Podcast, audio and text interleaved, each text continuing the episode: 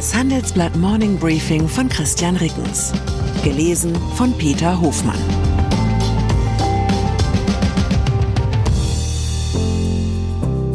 Guten Morgen allerseits. Heute ist Freitag, der 16. Februar. Und das sind unsere Themen. Kahlschlag der Konzerne. Warum so viele Unternehmen Jobs abbauen. Wettstreit der Börsen. Indiens Aktienmarkt hängt China ab. Krieg der Sterne. Weißes Haus bestätigt Berichte über russische Weltraumwaffe. Nach einer kurzen Unterbrechung geht es gleich weiter. Bleiben Sie dran. Wie geht es weiter mit der Europäischen Union? Präsidentschaftswahlen in den USA, EU-Parlamentswahlen, geopolitische Krisen und wirtschaftliche Schwierigkeiten. Wir suchen Lösungen für diese Herausforderungen. Am 19. und 20. März auf der digitalen Europakonferenz von Handelsblatt, Die Zeit, Tagesspiegel und Wirtschaftswoche. Über die Zukunft Europas sprechen wir mit Bundeskanzler Olaf Scholz, Wirtschaftsminister Robert Habeck und vielen mehr. Kostenlose Anmeldung unter europe20xx.de. Arbeitsmarkt. Der Autozulieferer Bosch will mehr als 3000 Stellen in Deutschland streichen. Beim Konkurrenten ZF ist sogar von 12.000 die Rede. Beim Softwarekonzern SAP entfallen 8.000 Stellen. Bei der Bayer AG stehen tausende Positionen, vor allem im mittleren Management, zur Disposition. Es sind Signale wie aus einer anderen Zeit. Aus jener Ära vor 20 Jahren, als die Arbeitslosenquote in Deutschland noch fast doppelt so hoch war wie derzeit und die neuesten Zahlen aus Nürnberg wurden damals ähnlich bange erwartet wie heute die jüngsten Umfragewerte der AfD. Dabei haben wir doch eigentlich inzwischen etwas gelernt. Nicht die Arbeitslosigkeit, sondern der Arbeitskräftemangel ist das größte Problem für den Wirtschaftsstandort Deutschland. Wie passt da der Abbau von Zehntausenden meist gut qualifizierten oder sogar hochqualifizierten Beschäftigten ins Bild? Tatsächlich erlebt der deutsche Arbeitsmarkt die Symptome einer schmerzhaften Transformation. Viele Unternehmen müssen sich technologisch neu erfinden und Traditionskonzerne wie Bayer merken, dass sie mit ihren barocken Managementstrukturen das verschärfte Tempo im internationalen Wettbewerb nicht mehr mitgehen können. Für diese Herausforderungen brauchen die Unternehmen zwar weiterhin qualifiziertes Personal, aber häufig nicht jene Kräfte, die sie schon an Bord haben. Wer gehen muss, dem droht anders als früher nicht gleich die Arbeitslosigkeit.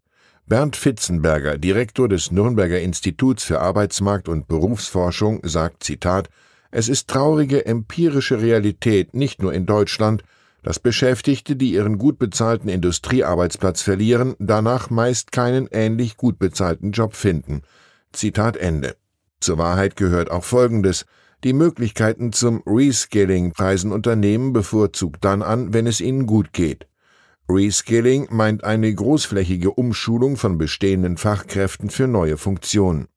Steht dann eine Restrukturierung an, hat man die Beschäftigten lieber heute als morgen runter von der Payroll.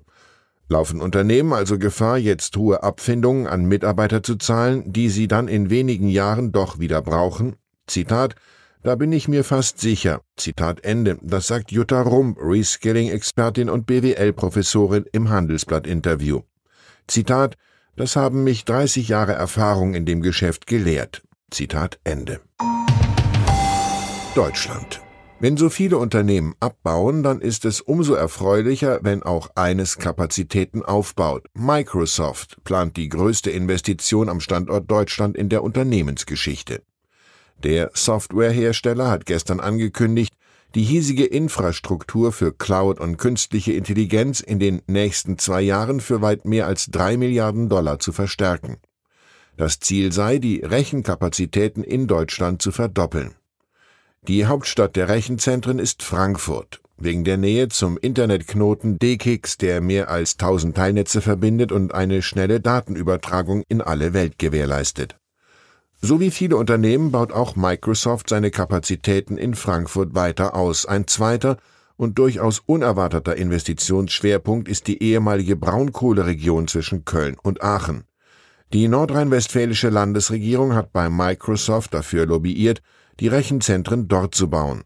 Falls Sie vom NRW-Ministerpräsidenten Henrik Wüst persönlich hören möchten, was er dazu zu sagen hat, am Montagabend wird Handelsblatt-Chefredakteur Sebastian Mattes mit Wüst in unserem Düsseldorfer Verlagshaus sprechen. Es geht um aktuelle politische Themen, den Zustand der deutschen Wirtschaft und die ökologische Transformation in Nordrhein-Westfalen.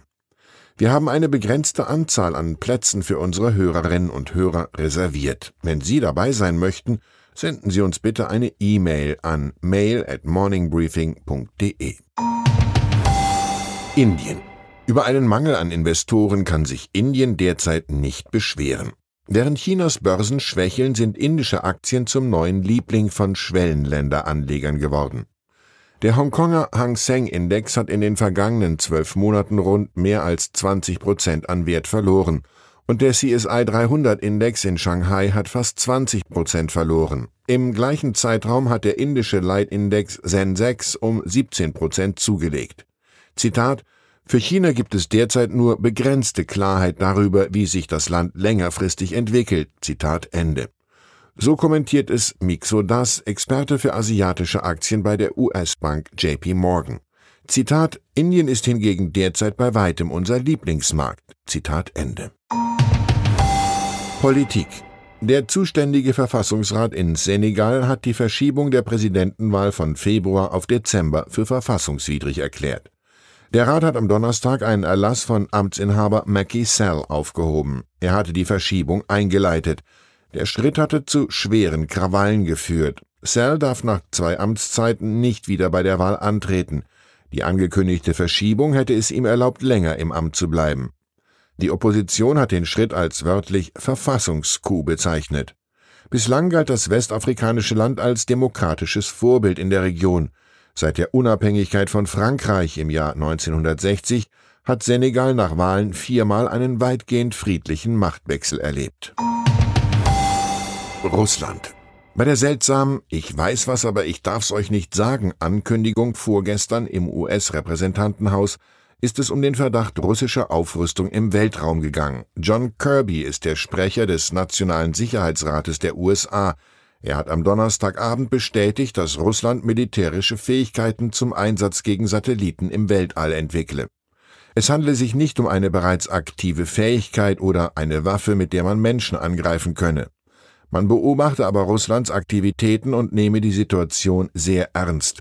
Laut Berichten von US-Medien entwickeln die Russen nukleare Waffensysteme für den Einsatz im All. Mit denen ließe sich womöglicherweise die militärische Kommunikation und Aufklärung der USA ausschalten. Glaubt man lieber Kreml-Sprecher Dimitri Pesko, geht es in Wahrheit um die amerikanischen Ukraine-Hilfen, die im Repräsentantenhaus festhängen. Zitat Es ist offensichtlich, dass das Weiße Haus mit allen Tricks und Raffinessen versucht, den Kongress zur Abstimmung über das Gesetz zur Bereitstellung von Geld zu bewegen. Zitat Ende. Wanted nach der estnischen Ministerpräsidentin Kaja Kallas steht nun auch der deutsche FDP-Kommunalpolitiker Michael Rubin auf einer Fahndungsliste der russischen Regierung. Über die Gründe kann Rubin nur mutmaßen. Er setzt sich für Oppositionspolitiker in Russland und Belarus ein und gegen pro-russische Autokorsos in seiner Heimatstadt Frankfurt. In Abwandlung eines beliebten Postkartenspruchs möchte man proklamieren, Lebe jeden Tag so, dass Putin dich auf seine Fahndungsliste packen würde. Ich wünsche Ihnen einen Wochenausklang, der sich nicht verstecken muss. Herzliche Grüße, Ihr Christian Rickens. Die deutsche Wirtschaft steht am Scheideweg. Um wettbewerbsfähig zu bleiben, müssen Unternehmen wichtige Transformationen anstoßen. Ab dem 24. April diskutiert die Restrukturierungsbranche Strategien für die Zukunft von Unternehmen. Mit dabei sind unter anderem Dr. Thomas de Maizière, Evelyn Freitag und Professor Dr. Ulrike Malmendier. Mit dem Vorteilscode Restrukturierung 24 erhalten Sie 15% Rabatt. Alle Informationen finden Sie auf handelsblatt-restrukturierung.de.